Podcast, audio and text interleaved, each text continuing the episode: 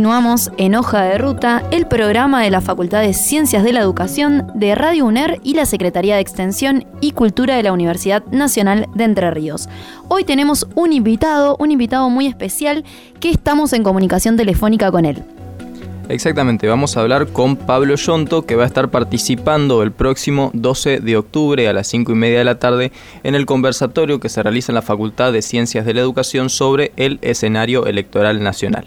Pablo Yonto es abogado, en 1985 formó parte eh, del equipo que colaboró con el Centro de Estudios Legales y Sociales en los juicios a las juntas militares. También es periodista en entre, 1984 y 1999 fue representante sindical de los trabajadores de Clarín y también se desempeñó como redactor en medios gráficos como la revista Noticias, El Gráfico, Somos 23 y los diarios El Expreso y La Razón. También trabajó en televisión, en Telefe, en Canal 9 y Canal 7 y en radio, en Radio Libertad y La Red. Así que bueno, tiene un currículum muy completo. Bueno, pasamos a charlar con él. Pablo, ¿cómo estás? Hola, hola, ¿qué tal? ¿Cómo están ustedes, Juan, Valentina? Bueno, muy bien. Eh, primero que nada queríamos preguntarte, bueno, sobre el escenario electoral nacional. Eh, sabemos que vas a hablar sobre derechos humanos. Eh, queríamos preguntarte si viste el debate anoche y el anterior, que fue específicamente en el que se trató el eje de derechos humanos y tus impresiones. Sí, sí, sí, seguí los dos, por ahí con más interés el primero, que tenía el tema de derechos humanos, que por suerte fue el más votado en la posibilidad que se le dio a la ciudadanía de elegir un tema. Eh, así que sí, sí, sí, seguí los dos atentamente y bueno, eh, viendo a ver cuál es la el planteo que cada candidato y candidata hace de la realidad nacional, ¿no? ¿Con qué nos vamos a encontrar? Ya nos encontramos. Exactamente. Bueno, hubo algo muy particular en ese debate que fue que Javier Milei casi que adoptó el discurso de la Junta Militar. Sí, fue llamativo escucharlo con el mismo, eh, por lo menos los mismos argumentos que el jefe de la Armada, el asesino y genocida Emilio Macera, eh, utilizó en su alegato final en el juicio a las juntas en 1985 cuando nuevamente habló de excesos y habló de que esto había sido una guerra. Evidentemente, sus asesores tomaron de ahí los argumentos y bueno, fue triste eh, escuchar a alguien eh, que, tiene cincuenta y pico de años y que eh, debería ser un defensor de la democracia, verlo emparentado con a ley, ¿no? Con la peor dictadura, la, más terrible que sufrió la Argentina y Latinoamérica, y que lo haga en nombre de, la libertad, ¿no? Si hay algo que la dictadura hizo es pisotear todas las libertades, no solo los derechos constitucionales y las garantías, sino la libertad de expresión, la libertad de poder eh, ir al cine a ver una película la que vos quieras, eh, las libertades sindicales, las libertades políticas, las libertades educativas. Y sin embargo, bueno, este mi ley, eh, por supuesto que está eh, todo su, su expresión y su y su cuerpo y su plataforma es más anti libertad, pero bueno, es triste ver que, que hay quienes hayan creído este discurso, ¿no?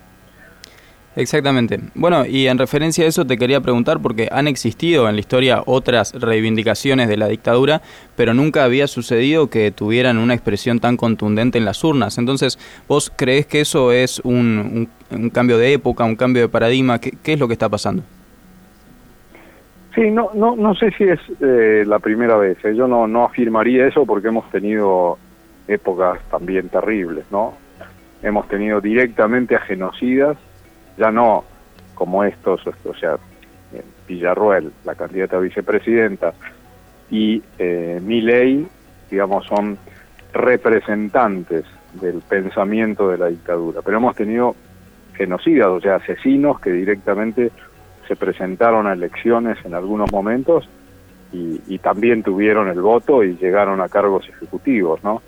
Luis Patti, por ejemplo, que acaba de ser condenado hace poquitos minutos aquí en el Tribunal Oral de San Martín a cadena perpetua por el crimen del exdiputado eh, Diego Muñiz Barreto.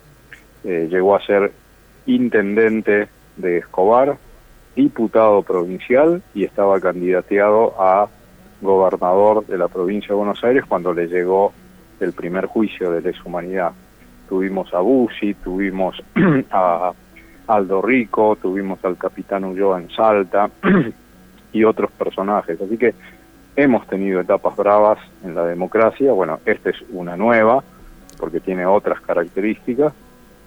Creo que tenemos que responder como siempre se respondió en estos 40 años de democracia, que es contando lo que pasó, preocupándonos por enseñar esto a las y los jóvenes en todo el país, contando lo que pasó en cada provincia, en Entre Ríos, en Santa Fe, en Buenos Aires, en, el norte, en el sur, digamos, el país fue arrasado por una dictadura genocida y que durante siete años y medio cometió los peores crímenes en, en la Argentina. Creo que con eso la democracia se consolidó y si bien no logró evitar que, un sector de la población eh, tenga estos pensamientos terribles, antidemocráticos, eh, creo que en la Argentina la inmensa mayoría de la sociedad no quiere más golpe de Estado, no quiere más secuestro, no quiere más tortura, no quiere más genocidio. Pero bueno, este es, este es el debate en el que estamos hoy nuevamente, ¿no? Precisamente. Eh, bueno, y un comentario sobre lo que acaba de pasar entonces con Luis Patti. No, es una sentencia que los fundamentos se van a leer, hoy se leyó el veredicto, los fundamentos se van a leer el 25 de octubre y es importante porque, bueno, se ha condenado a, alguien que eh, participó en el secuestro de, Diego Muniz Barreto, que luego culminó en, que casualmente tiene que ver con Entre Ríos, ¿no? Porque eh, a Diego Muniz Barreto lo secuestraron en Buenos Aires, en Escobar, y lo llevaron a Campo de Mayo y después en Campo de Mayo se planificó cómo matarlo y que apareciera el crimen, como era muy conocido Diego Muniz Barreto, que su crimen apareciera como un accidente eh, automovilístico. Y así salió en los diarios, ¿no? En los diarios apareció que en 1977, en marzo, el cuerpo de Monique Garreto había aparecido en un, río de Entre Ríos en su auto y se lo hizo pasar periodísticamente como un eh, accidente automovilístico cuando en realidad lo habían sacado del centro clandestino, lo habían llevado encapuchado y encadenado hasta Entre Ríos y lo habían le habían golpeado la nuca y lo habían arrojado con auto y todo a, un río eh, para que muriese ahí donde efectivamente murió. En marzo del 77 fue un caso muy conocido, tan conocido que eh, Rodolfo Walsh lo contó en su carta a la Junta Militar el 25 de, el 24 el 25 de marzo de 1977 por cumplirse un aniversario el primer aniversario de la dictadura bueno, un hecho importantísimo que celebramos entonces la condena a Luis Pati. En referencia justamente a este jueves, al conversatorio, te quiero preguntar, eh, justamente, bueno, estando estos discursos cada vez más en auge y tener el espacio el de poder resistir también de una manera a estos, a estos discursos, ¿cómo te preparás? ¿Cómo, ¿Cómo sentís esta experiencia? No, con muchas ganas porque si hay algo que, que la verdad me, me pone bien en la vida desde hace muchas décadas es poder tener eh, diálogos con los jóvenes. Bueno, yo soy docente en la Facultad de Periodismo en la Universidad de La Plata y he sido docente también en la Universidad de, Lomas de Zamora y en la de Buenos Aires. Eh, y una de las cosas que más me gusta en la vida es este, la docencia y el diálogo con los jóvenes porque permite ese intercambio entre generaciones para nosotros trasladar nuestro eh, conocimiento o, lo que nos fue dejando la vida y los jóvenes nos acercan sus conocimientos y lo que les está dejando la vida. Y entre, esas, entre esos dos cruces creo que sale lo mejor, ¿no? que es eh, la posibilidad de confrontar con la realidad, tanto la, la que ocurrió antes como la que ocurre ahora. Así que bueno, con muchas ganas de hablar. Y te quería preguntar también en referencia, bueno, al, debate presidencial, pero bueno, también a la, a la, oferta electoral que hay sobre el tema derechos humanos y, justicia. Eh, aparte de Milei que se llevó todas las miradas, ¿cómo ves a los demás candidatos? Mira, me parece que, estamos viviendo un momento especial, ¿no? Porque eh, especial en muchos sentidos. Eh, hay un sector de, de la juventud que, tiene mucha distancia por su edad con, con, las dictaduras que vivió Latinoamérica y que me parece que, que hoy tenemos que poner eh, mucho trabajo ahí para explicar algo que, bueno, que los años eh, convierten en, en, olvido, ¿no? Es eh, inevitable que uno cuando pasan las, sobre todo las décadas, no los años, las décadas, encontremos generaciones que están a distancias enormes de los hechos, entonces que hay que ser muy cuidadoso para establecer cómo contarlo, con qué elementos, con qué herramientas.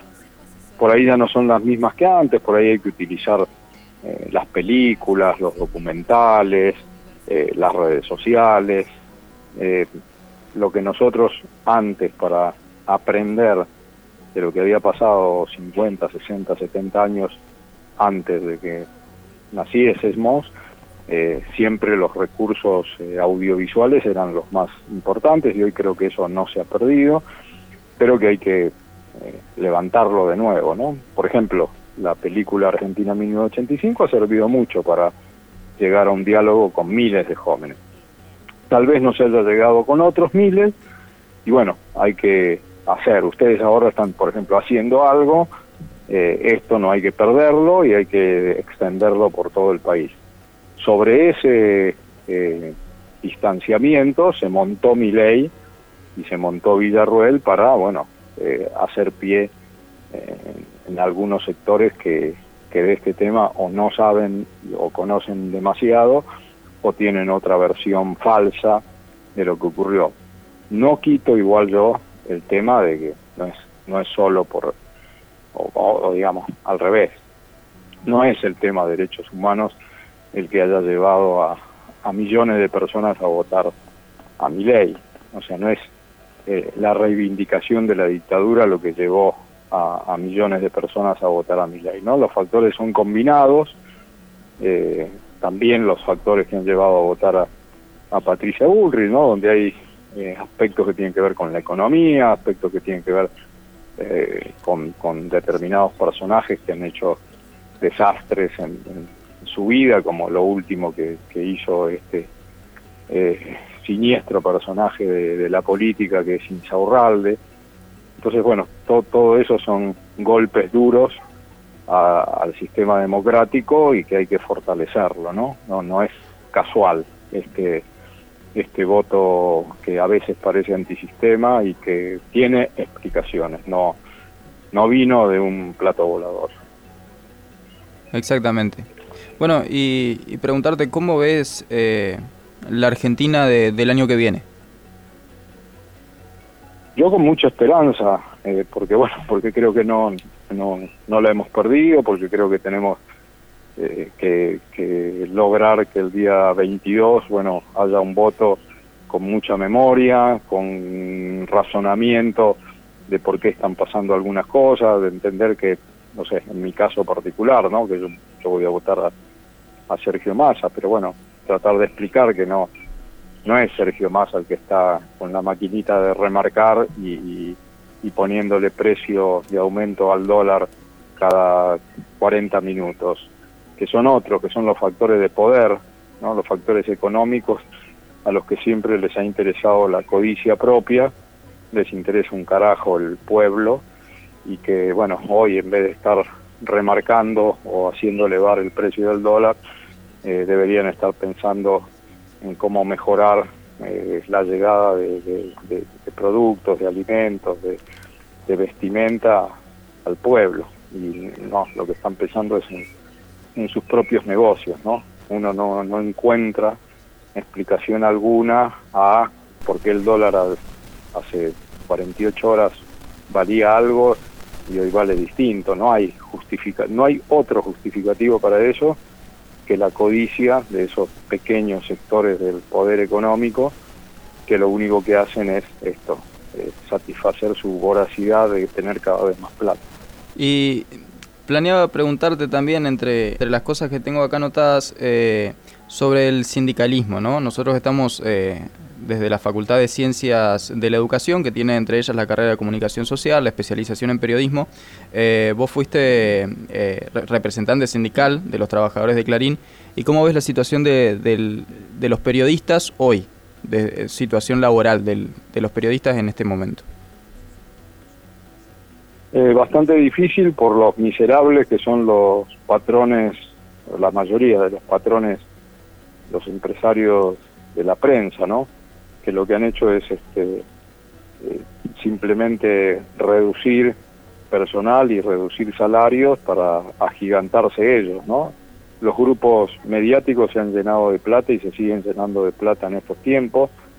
Pregunten en, La Nación, pregunten en el grupo Clarín, pregunten en el grupo Infobae, pregunten en el grupo eh, Perfil, que son como los emblemáticos a nivel nacional, pero también pregunten en los grupos mediáticos provinciales y se van a dar cuenta que cada vez tienen o más empresas o se dedican a otros rubros además del periodístico porque han obtenido ganancias y roscas a través de, sus medios de comunicación y sin embargo los trabajadores y las trabajadoras están cada vez más precarizados, cada vez con salarios más eh, eh, eh, pauperizados y, por el piso y no puedo creer o no podemos creer que bueno el salario hoy de una periodista y un periodista en algunos lugares del país no llega ni a la canasta básica eh, y eso es por, por, lo miserable que son este, estos sectores de poder del poder empresarial periodístico. Bueno, eh, Pablo, muchísimas gracias por la comunicación. Sabemos que hoy tenías un día complicado. Gracias por estos minutos que nos brindaste. Y bueno, la invitación ahora es a que cierres la nota con, con lo que te haya quedado para comentar.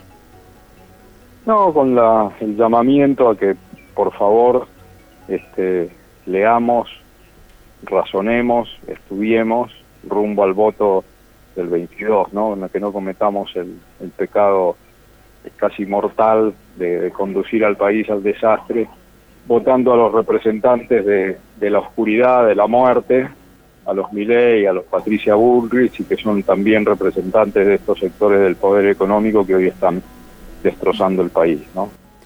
Gracias, Pablo. Pablo Yonto va a estar este jueves, 12 de octubre a las 17.30 en un conversatorio que se, desarrollará en la Facultad de Ciencias de la Educación sobre el escenario electoral nacional.